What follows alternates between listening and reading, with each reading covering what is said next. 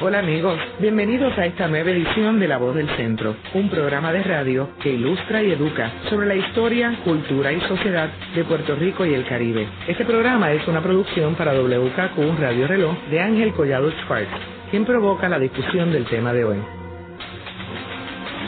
Saludos a todos. El programa de hoy está dedicado al centenario del Partido Unión de Puerto Rico, que fue el partido más exitoso electoralmente en los primeros 50 años del siglo XX. Hoy tenemos con nosotros a la doctora Astrid Cubano, profesora del Departamento de Historia de la Facultad de Humanidades de la Universidad de Puerto Rico de recinto de Río Piedra.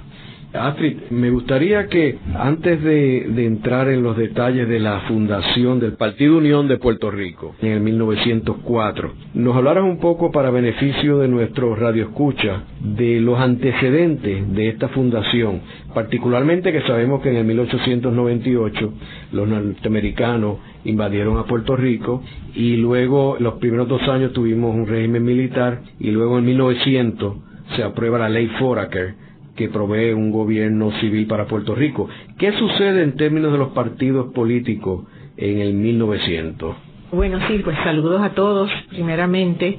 Y sí, en efecto, en este año de 2004 es el centenario del Partido Unión de Puerto Rico. Ya lo fue en febrero. De hecho, la fundación del partido fue en febrero en el Hotel Olimpo en Miramar. Pero sí, antes de hablar del Partido Unión, habría que contar algunas de las historias que le anteceden, porque sí hay muchas, muchas cosas ocurrieron en la política, muchos cambios en Puerto Rico, desde la ocupación de los militares norteamericanos, el bienio militar, los años que los militares van a gobernar en Puerto Rico, una etapa de transición, y finalmente en 1900 el establecimiento del gobierno civil con la ley Foraker que es una ley orgánica que va a organizar pues la, el gobierno de Puerto Rico.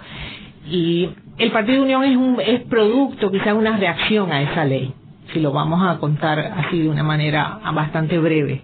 La ley Foraker estableció un sistema de gobierno en que los norteamericanos mantuvieron, retenían gran parte del poder político en Puerto Rico norteamericanos que venían aquí a Puerto Rico, no solo el gobernador, que era nombrado por el presidente de los Estados Unidos, sino también un gobierno compuesto por un consejo ejecutivo y una cámara de delegados. El consejo ejecutivo hacía las veces de cámara alta y la cámara de delegados, pues era la cámara que a donde iban los representantes de los puertorriqueños. La mayor parte de los miembros del consejo ejecutivo que tenía un rol decisivo en el gobierno, en la toma de decisiones, eran norteamericanos. Entonces, ese quizá es el problema que deja a los puertorriqueños, el problema de la ley Foraker que deja a, los, a muchos puertorriqueños, líderes puertorriqueños insatisfechos. ¿Qué estaba pasando con los puertorriqueños en términos de la política interior? ¿Y quiénes eran los que estaban, digamos, reaccionando a esa manera de Puerto Rico relacionarse con los Estados Unidos o esa manera de los Estados Unidos incorporar a Puerto Rico, que era territorio no incorporado y con un régimen de gobierno mm, bastante controlado por, por los Estados Unidos? Pues los puertorriqueños tan pronto los norteamericanos empiezan a, ya desde tiempos del régimen militar, ya desde el bienio militar, los puertorriqueños se organizaron políticamente. En Puerto Rico había, hay que decirlo, una tradición política larga. Los partidos políticos modernos ya tenían tres décadas de existencia. Es decir, en Puerto Rico había una cultura política, una experiencia política de partido se sabían organizar en partidos, había previamente partidos organizados, así que lo que ocurre es que los partidos que estaban funcionando en Puerto Rico desde la última etapa del dominio español se reorganizan. Se quedan más o menos eh, los grupos afines, pero se reorganizan. Lo que era el partido mayoritario de la, de la concesión, de la última etapa del gobierno español, que fue la concesión de la Carta Autonómica, que esto ocurre en noviembre de 1897. Desde ese momento está el Partido Liberal, que es el partido mayoritario que lo encabeza Luis Muñoz Rivera, es el presidente de ese partido y es el partido que ha ganado las elecciones en la última etapa del dominio español. El otro partido es un partido cuyos líderes más sobresalientes, pues José Celso Barbosa, Manuel F. Rossi, es el partido ortodoxo, puro ortodoxo de fines de la dominación española, que entra a la nueva etapa, a la nueva, la nueva soberanía de Estados Unidos en 1900 como partido republicano. Es decir, que los dos partidos que están en 1900 son el partido que encabeza Muñoz Rivera, que empieza a llamarse Partido Federal, y el partido que encabeza José Celso Barbosa, Manuel F. Rossi, que son los dos líderes principales, y es el Partido Republicano. Estos dos partidos van a protagonizar la vida política entre 1900 y 1904, que es cuando surge el tema de hoy, que es la Unión de Puerto Rico. ¿Y por qué surge el partido? La Unión de Puerto Rico surge, bueno, porque hay, hay problemas de descontento. La ley Foraker no ha dejado contentos a los líderes, sin embargo, las actitudes varían. Hay líderes que han estado más dispuestos a pactar con los políticos norteamericanos que vienen a ser parte del Consejo Ejecutivo y con el gobernador, ¿verdad? con los, políticos que envía el presidente de los Estados Unidos a organizar a Puerto Rico. Los que lo aceptan son los del Partido Republicano, el partido que encabeza Rossi, que encabeza Barbosa, no porque los yo, yo no quisiera calificarlos de que era gente que estuvo con actitud servil, ni mucho menos. Eran líderes que en ese momento, de la manera que ellos lo están viendo y poniéndonos nosotros, ¿verdad?, en, sus zapatos, estaban viendo como un cambio de institucional. Había una revolución. Para ellos hay una revolución institucional ocurriendo en Puerto Rico y hay muchos cambios importantes en, en las leyes y ellos querían ser parte de esos cambios que se estaban dando, porque la, ellos habían sido fuertes críticos del régimen español y de las instituciones bajo el régimen español por el autoritarismo, no pensaban que eran unas instituciones democráticas. De manera que la adquisición de Puerto Rico por parte de los Estados Unidos para ellos era como una revolución democrática que iba a ocurrir. Puerto Rico iba a entrar al desarrollo efectivo de la democracia y ellos tienen esa convicción. Sin embargo, no podían sino aceptar, como muchos de ellos dentro del Partido Republicano, que lo que estaba, el régimen que estaba asignándose desde Washington no era exactamente un ejemplo de democracia. Hacemos una breve pausa y luego continuamos con La Voz del Centro por WKQ Radio Reloj.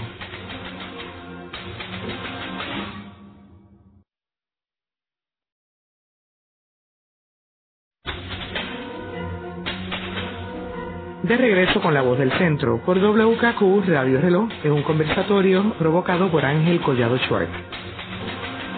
Continuamos con el programa de hoy dedicado al centenario del Partido Unión de Puerto Rico. Hoy con nuestra invitada, la doctora Astrid Cubano, profesora del Departamento de Historia de la Facultad de Humanidades de la Universidad de Puerto Rico, recinto de Río Piedras. Astrid, estábamos hablando de los antecedentes del Partido Unión de Puerto Rico y particularmente la implementación de la ley Foraker y cómo afectó a los partidos políticos.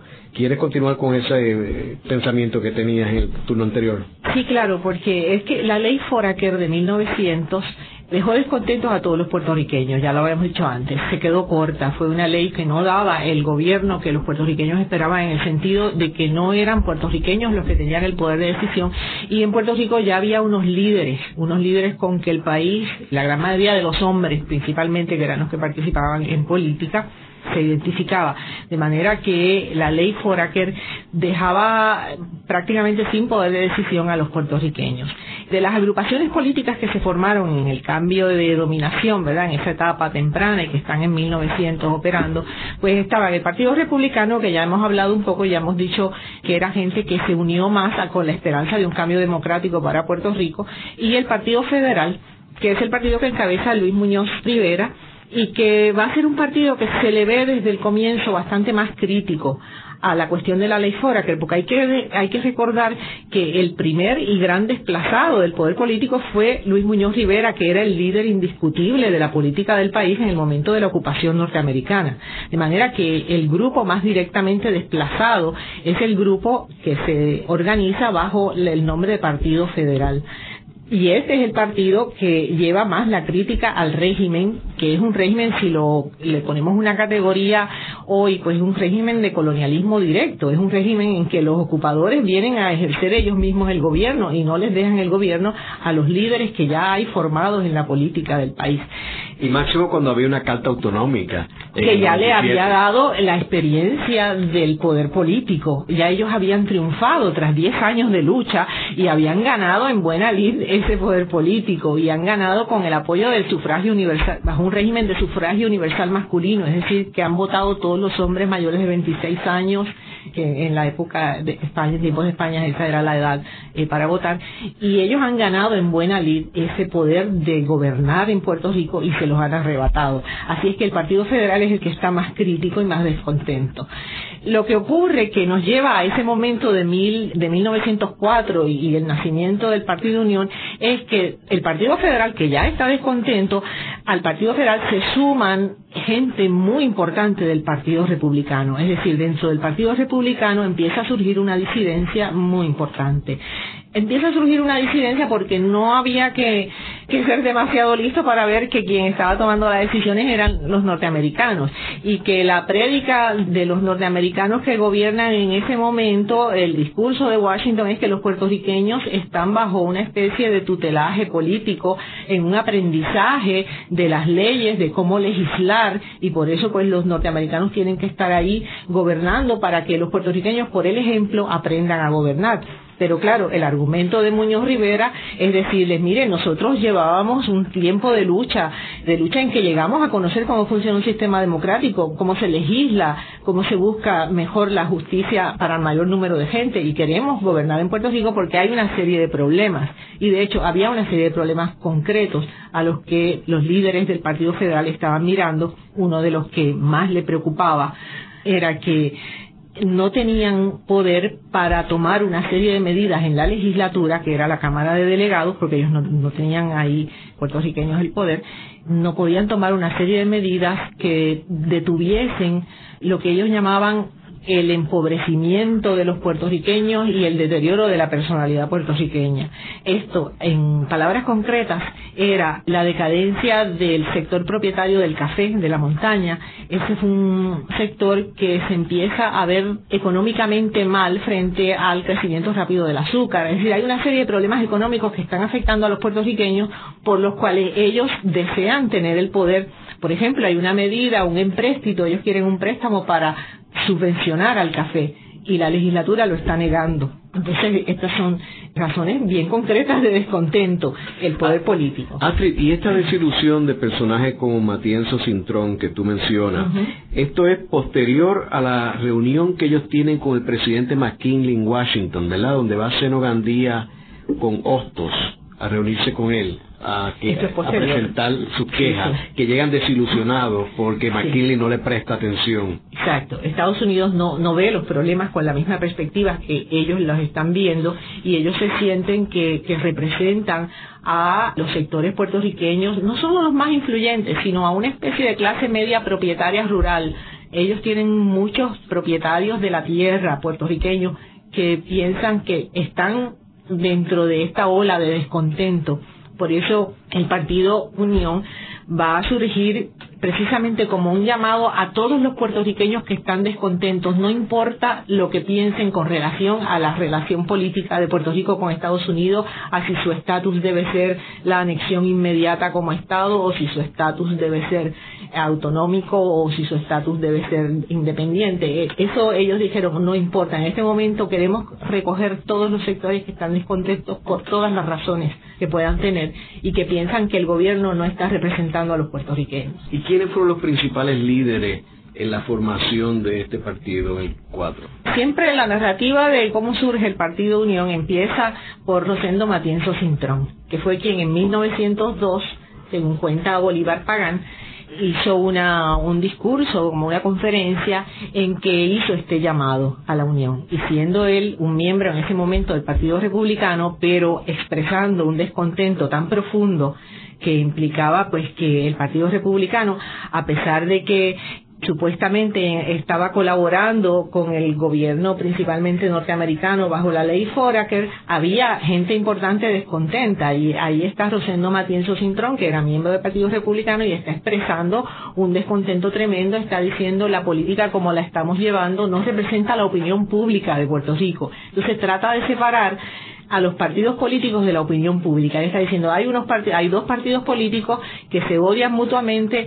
que luchan y lo que traen es un ambiente de odio y los puertorriqueños estamos padeciendo una serie de problemas en común, no los estamos enfocando, así que olvidémonos, olvidémonos de los partidos políticos, vamos a pensar en una unión de todos los puertorriqueños. De hecho, él la pensaba no, no en forma de partido, él no está realmente originalmente proponiendo un nuevo partido político, sino lo que él está diciendo, vamos a olvidar a los partidos políticos y vamos a pensar en lo que necesitamos los puertorriqueños y hacer un programa de acción que deje a un lado la política partidista. O sea, lo que sería ahora como un llamado de la sociedad civil.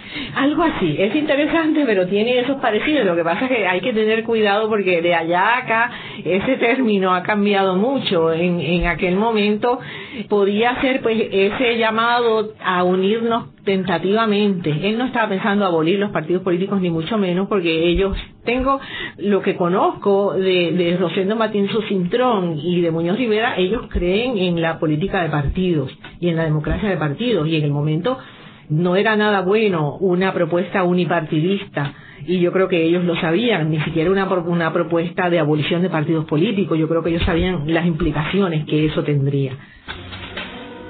Luego de la pausa continuamos con La Voz del Centro por WKQ Radio Reloj.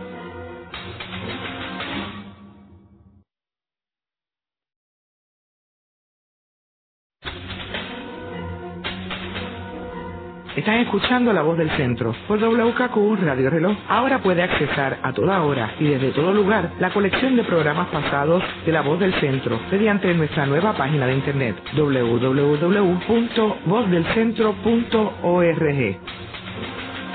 Continuamos con el programa de hoy dedicado al centenario del Partido Unión de Puerto Rico, hoy con nuestra invitada, la doctora Astrid Cubano de la Universidad de Puerto Rico, recinto de Río Piedra. Astrid, estamos hablando del 1902, la antesala de la fundación del Partido Unión de Puerto Rico y Matienzo Cintrón y el rol protagónico de Muñoz Rivera. Sí, en efecto, Matienzo Cintrón es el que lanza, digamos, la idea de esta agrupación ciudadana de que hablábamos hace poco, pero él lanza esa idea y quien la recoge es un político mucho más sagaz y mucho, mucho más experimentado como político, que es Luis Muñoz Rivera.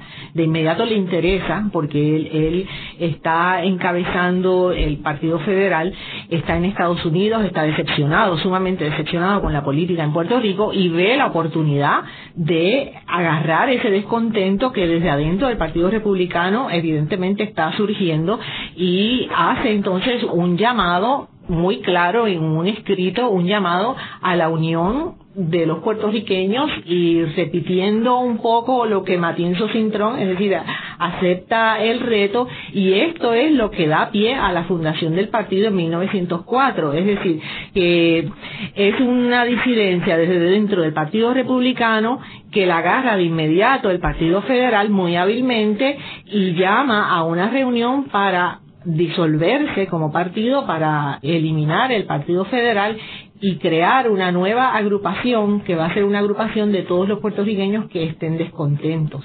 Esto es una medida política muy muy sagaz porque a fin de cuentas el Partido de Unión surge como partido, es decir, ellos no están renunciando a la política de partidos y no lo habían hecho porque creían en la representatividad democrática a través de los partidos políticos, esa, esa era su convicción, ellos no desean abolir los partidos políticos, pero sí lo que querían era lograr un partido que agrupase a los puertorriqueños y que dejase de lado la división original que había surgido entre federales y republicanos y lograse llegar a unos puntos de acuerdo en, en común. En parte, ellos lo que están tratando de hacer, de tener más posibilidad de, de poder de decisión, de cambiar la ley orgánica, la ley fora que es lo que los tiene descontentos, tanto a estos republicanos como a los del Partido Federal. En 1904, en febrero de 1904, entonces la célebre reunión que se hace en el Hotel Olimpo en Miramar, a donde pues se dan cita principalmente federales, pero también están allí representados algunos republicanos. Y hacen, ahí organizan lo que después va a ser el Partido Unión de Puerto Rico primero abolen, primero es la eliminación ¿verdad? del Partido Federal y luego una serie de bases programáticas para el Partido Unión. Y vemos que en esas elecciones, ya apenas unos meses después, el Partido Unión de Puerto Rico tiene un éxito electoral, ¿correcto?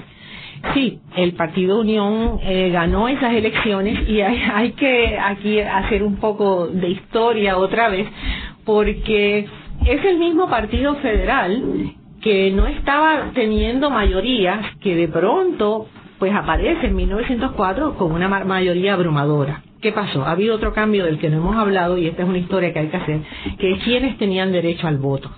Lo que pasa que en 1904 de pronto entra un electorado mucho más amplio, porque esas son las primeras elecciones bajo dominio norteamericano en las que opera una ley electoral que permite el sufragio universal masculino y con sufragio universal masculino, desde luego Muñoz Rivera y el grupo de líderes que les rodeaba ganaban las elecciones. Santiago de Repalmer y todo su grupo ganaban las elecciones bajo condiciones de sufragio universal masculino. Podría explicar por qué, porque es una, es una historia que entronca desde tiempos de España la organización política que se había dado al final de la dominación española había permitido que Muñoz Rivera formara un grupo de seguidores bastante masivo en el campesinado puertorriqueño campesinos y fueron los que votaron en el 98 para de manera que el partido de él, que era el Partido Liberal, ganó las elecciones, las primeras elecciones bajo sufragio universal masculino, es decir, teniendo todos los hombres mayores de 26 años el derecho al voto en Puerto Rico, ocurrieron en marzo del 98 y las ganó Muñoz Rivera. Y lo que hace Muñoz Rivera en 1904 es repetir la misma hazaña, movilizar de pronto el voto mayoritario de todos los hombres, en esta vez eran mayores de 21 años, que se lo dan al Partido Unión. Pero se trata de sufragio universal masculino por primera vez bajo el régimen norteamericano, porque una de las cosas que ocurrió contradictoriamente es que después de la ocupación norteamericana, los norteamericanos abolieron el sufragio universal masculino en Puerto Rico para dejar el derecho al voto solo para aquellos que sabían leer y escribir. Y en Puerto Rico la mayoría del, campesinado y de, los, y de los electores pues no sabía leer y escribir. Entonces habían dejado fuera a gran parte del electorado. 1904 es la vuelta masiva de un electorado que ya había apoyado a Muñoz Rivera en el 97 y que en el cuadro vuelve y le da la victoria electoral, ahora bajo un partido unión que además tiene algunos republicanos líderes destacados del republicanismo. Quiero mencionar también que en el 1904, cuando estamos hablando de las elecciones generales, estamos hablando de que en aquel momento solamente se elegía un comisionado residente en Washington y se elegían delegados para siete distritos. O sea, lo que había era una Cámara de Delegados con siete distritos. O sea, no había un Senado para el 1904. Sí, sí, en efecto, es, es una Cámara de Delegados. Es la, es la legislatura, no es el lugar a donde se hacen las leyes y sí, para siete distritos. Y es curioso que según los datos, en, esa, en ese debut del Partido Unión de Puerto Rico, vemos de que el Partido Unión de Puerto Rico gana prácticamente todos los distritos, gana el distrito de San Juan, de Arecibo, de Mayagüez, de Guayama y Humacao, mientras que el Partido Republicano puertorriqueño gana solamente dos distritos, el de Aguadilla y el de Ponce. Porque el Partido Republicano, eso lo que lo que nos está diciendo es que el sufragio universal masculino favoreció al Partido eh, Unión, que es el partido que ahora pues encabezan lo mismo que eran los líderes del Partido Federal unidos a algunos de los de los republicanos. Y es que el Partido Republicano era fuerte en ciudades, en las ciudades que menciona, ¿verdad? Era fuerte en ciudades donde donde la alfabetización había progresado más bajo dominio español, que era la alfabetización se reducía prácticamente a la, a la población de las ciudades y aún ahí pues no todos, ni incluso los, los artesanos y la población urbana no, no toda sabía leer y escribir, de manera que los alfabetizados eran pocos y eran la fuerza del Partido Republicano. En breve continuaremos con la voz del centro por WKQ Radio Reloj.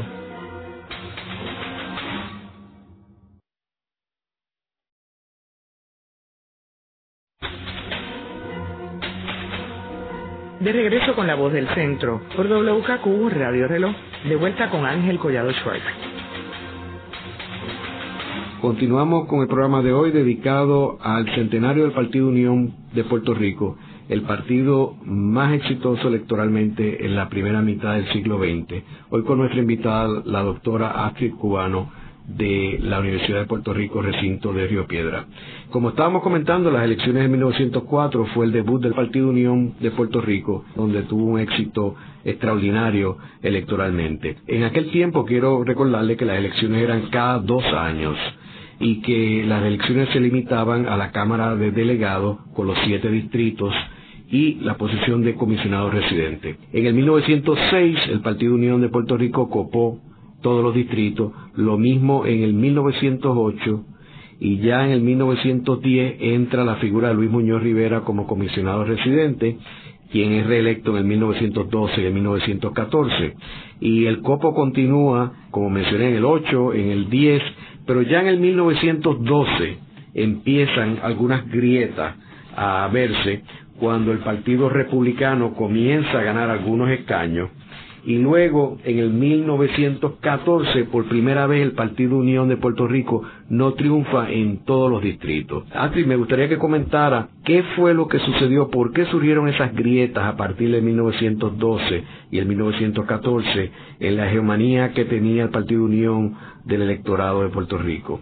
Bueno, uno de los principales problemas que tiene en ese momento el Partido Unión es que se está dividiendo es un partido que, como vimos, surge tratando de dejar de lado la cuestión del estatus es decir, que el problema principal para Puerto Rico, según lo ponían en 1904 los fundadores, las, bases programáticas que fundaron el partido, pues no, no era un problema de decidir cuál era el estatus de los puertorriqueños, sino pedir que el gobierno de Washington dejara a Puerto Rico un gobierno por los puertorriqueños, lo que ellos llamaban, y así mismo lo decían en inglés, el self-government.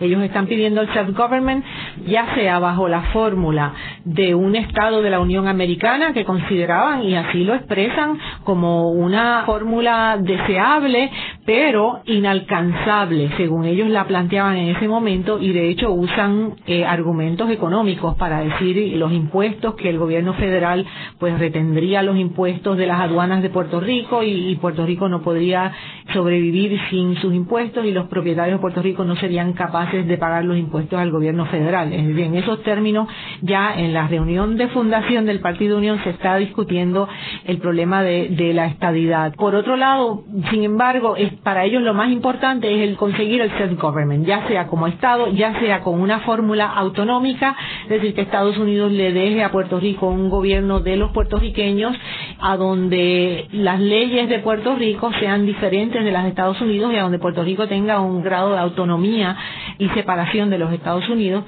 o incluso aceptan el estatus que también sale en la discusión de la fundación de 1904, que es el estatus de independencia con protectorado.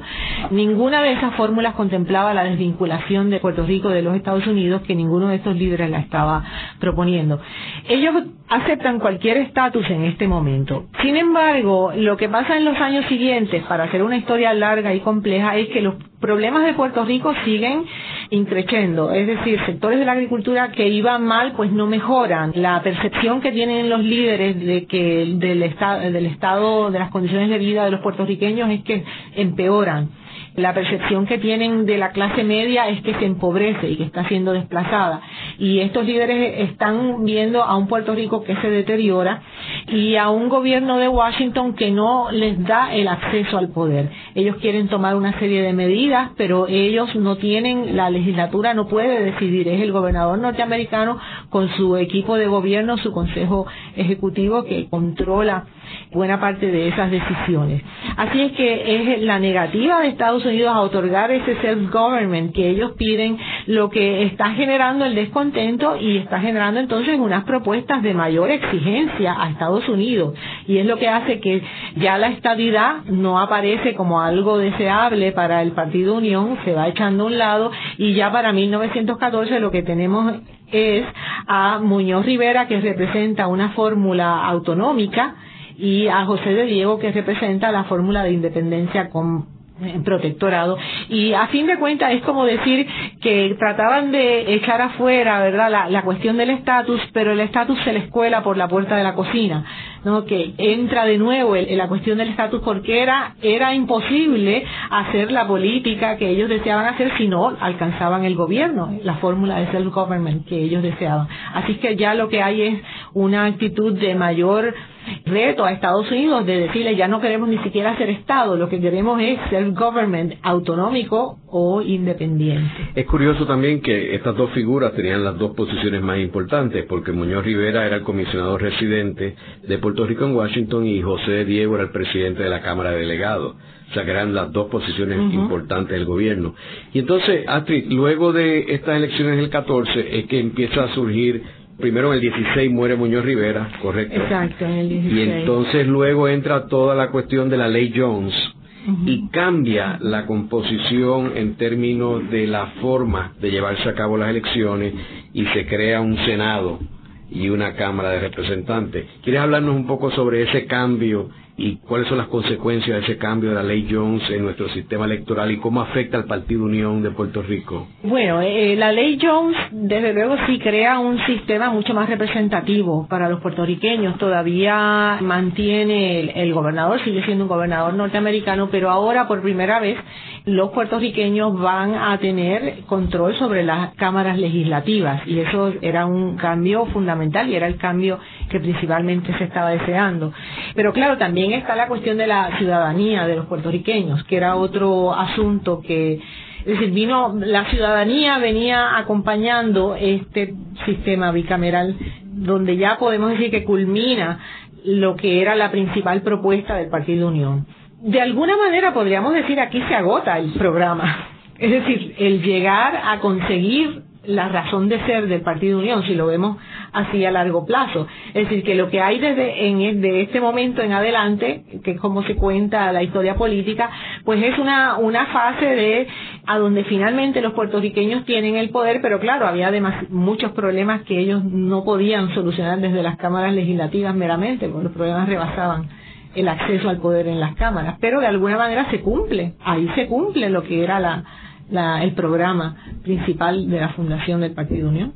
Eh, lo que pasa que ahí entonces tenían que empezar ellos a resolver los problemas que habían estado afectando a Puerto Rico, a la agricultura y ya eso eran palabras mayores. ¿no? Vemos también que en 1916 no hay elecciones, en 1917 es las primeras elecciones bajo la ley Jones y ahí sale electo Félix Córdoba Dávila como comisionado residente de la Unión de Puerto Rico y también yo creo que es interesante apuntar de que de ahí en adelante las elecciones van a ser cada cuatro años en Puerto Rico.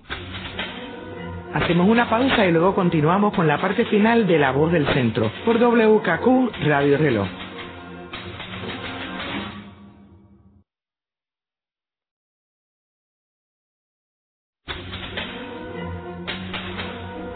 Están escuchando La Voz del Centro por WKQ Radio Reloj. Le invitamos a visitarnos a nuestra nueva página web donde encontrará la colección de los programas pasados y también por donde pueda hacernos llegar un mensaje con sus comentarios y sugerencias a este programa. Busque en la red www.vozdelcentro.org. De regreso a esta interesante discusión con Ángel Collado Schwartz.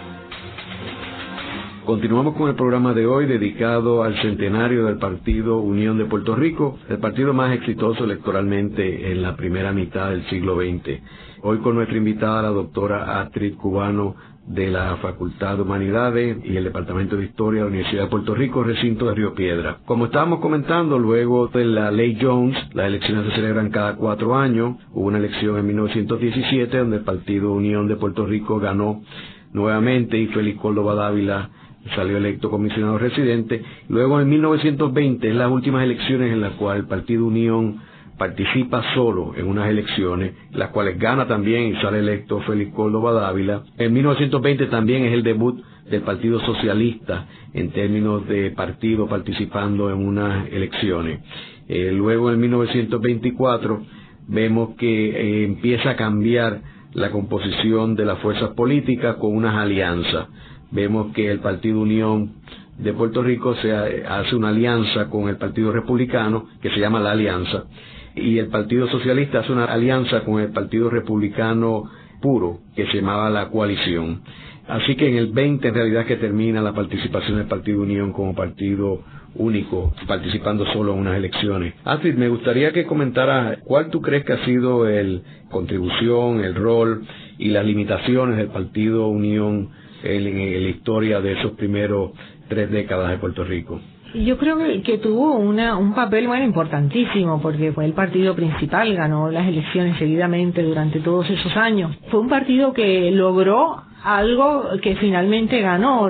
Se propuso el self-government, que para ellos self-government era la Cámara Legislativa, es decir, que los puertorriqueños tuvieran acceso a la Cámara Legislativa, la controlaran para poder definir de manera más a tono con lo que ellos entendían que eran las necesidades de Puerto Rico y eso pues lo logran.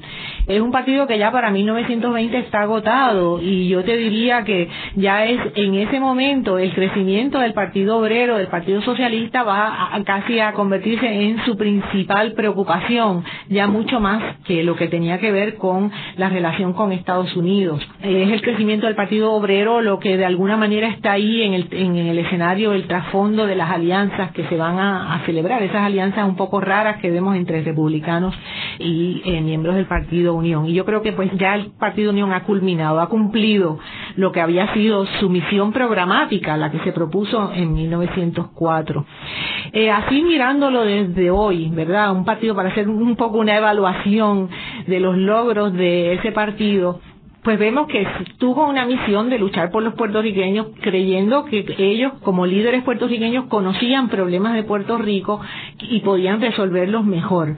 Y pues cumplieron en esa búsqueda de un sistema de gobierno de los puertorriqueños, que no fuesen los norteamericanos los que gobernaban en Puerto Rico, porque desde la perspectiva de hoy ese era el tipo de colonialismo más craso que se podía tener, era un colonialismo, incluso en la perspectiva de aquella época, era claramente un colonialismo de conquista y tomar el gobierno de otro país. De manera que en eso pues triunfaron, lograron cierto control del gobierno. Pero es un partido que tenía muchas limitaciones y yo creo que su, su declive al final viene a ser precisamente por algunas de esas limitaciones que salen a la, a la luz. Tuvo eh, limitaciones, era un partido que si, si lo vemos en esta lucha por lograr ciertas cosas para los puertorriqueños que ellos sentían que económicamente y socialmente estaban siendo desplazados. No podemos perder de vista que es un partido que tiene una identificación de clase con la, clase propietaria de Puerto Rico y quiere favorecer a los productores y no logra mantener una buena relación con los obreros y precisamente es el enemigo que le sale al final y que va a participar un poco en el desasosiego este que caracteriza la última parte de la historia del Partido Unión. Es decir, se mantuvo como un de clase, vinculado a la clase propietaria puertorriqueña y en defensa de esos intereses. Y los obreros pues temieron en un momento dado, el Partido Socialista prefería unirse a Estados Unidos porque se sentía más seguro de las leyes norteamericanas protegiendo los derechos de los asalariados norteamericanos que quedarse acá en Puerto Rico en manos de los productores locales que pensaba pues no nos van a dar, no nos van a dar aumentos de salario, no, nos van a tratar peor que los de afuera, es decir, que tenían más confianza de la clase propietaria nativa del gobierno de Washington, en quien confiaban por una legislación obrera más fuerte. Así que esa es una de las limitaciones, ¿verdad?, del Partido Unión. El otro problema muy vinculado a ese, pues es que es un partido que al ser de esa especie de clase terrateniente amplia puertorriqueña, es un partido muy vinculado a ideales patriarcales del patriciado tradicional formado bajo tiempos de España. Recordemos que en esta época estamos hablando de un partido de hombres, solamente es una participación puramente masculina, las mujeres no votan, no tenían el derecho al voto las mujeres y no participaban en la política. La política era una cosa bastante excluyente de las mujeres y es un lenguaje del honor y es un lenguaje masculino lo que se cultiva en la política. Así este, este es un, un partido muy conservador desde ese punto de vista, un partido muy vinculado a tradiciones patriarcales en Puerto Rico y a tradiciones autoritarias desde el punto de vista de cultura política también tenía, desde la perspectiva de hoy, tremendas limitaciones en cuanto a su manera de ver la política, porque se seguían reproduciendo patrones patriarcales poco democráticos cuando ellos mismos sí querían ser un partido democrático. Así que es un partido que tiene, ¿verdad?, sus problemas. No hay que verlo fuera del contexto de época, porque otros partidos, la democracia moderna, pues tiene una historia en otros lugares que es parecida a esta. Pasaron por estas etapas de caudillismos y caciquismos y todos estos problemas de una cultura política y en Puerto Rico pues se pasan esas mismas experiencias, o sea que son experiencias políticas, la del Partido Unión yo creo que es una experiencia política interesante, es una experiencia de un momento en que se logra un consenso para lograr unas metas y eso pues estuvo muy bien, pero no le podemos quitar lo que tiene de un modelo de partido de antaño, patriarcal, que miraba de clase propietaria, que miraba mucho al pasado. Y eso pues el propio Manuel Rossi muchas veces se lo criticó, es decir que ya en el espectro político de la época había posturas más de avanzadas, en cambio el Partido Unión no las tomó no tomó esas posturas más de avanzadas, se quedó un poco conservador. ¿Y qué enseñanza tú crees que tiene este ejercicio de la creación de este Partido Unión para el Puerto Rico moderno del siglo XXI? Mira, el unirse, el logro de consensos para obtener metas acotando un poco las metas, a mí me parece una manera muy práctica de vivir la política. No quiere decir que los partidos políticos no deban existir, a mí me parece evidentemente, yo creo que no ha habido mejor, en mi opinión, ¿verdad? mejor sistema que el sistema democrático de los partidos políticos. Yo no quisiera ni un sistema unipartidista, ni un sistema sin partidos políticos, no representativos, en fin, yo creo que es el mejor sistema que conocemos. Pero la posibilidad de crear consensos para logros específicos con unas metas claras y no distraerse con las ramas, eh, me parece que es una buena lección que podemos quizás sacar de esta narrativa del Partido Unión. Por otro lado, es un partido que en su momento, aunque a pocos años ya después no pudo cumplir eso, pues estuvo contra el tribalismo, contra los egoísmos de partido, porque esas son las frases que usa Matienzo Cintrón. Él dice, estamos viviendo en un momento en que los partidos son egoístas, piensan en sí mismos, en favorecer a su gente cuando suban al poder para favorecer a su gente, y él está contra ese tribalismo. Ese discurso de la primera etapa del Partido Unión también yo creo que es una cosa interesante para leer incluso hoy día. En el programa de hoy hemos discutido el centenario del Partido Unión de Puerto Rico, el partido más exitoso electoralmente en principios de la primera mitad del siglo XX y que tuvo en su liderato un grupo de personas muy prominentes desde eh, Luis Muñoz Rivera, José de Diego, Rosendo Matienzo Cintrón, Seno Gandía, Santiago R. Palmer, y que sirve como modelo para estudiarse para los nuevos partidos en Puerto Rico en el siglo XXI, ya que pudo, como se ha discutido en este programa, agrupar un grupo de personas que no necesariamente todos estaban de acuerdo en términos de todas las posiciones, pero que había un consenso de que era el mecanismo más efectivo para lograr unas metas para Puerto Rico a corto plazo. En la dirección técnica estuvo Ezequiel Cabán. En la producción, Nidia Suárez. Les hablaron Ángel Collado Schwartz e Isabel Pichardo Maldonado. Les invitamos a sintonizarnos la próxima semana a la misma hora en La Voz del Centro por WKQ Radio Reloj.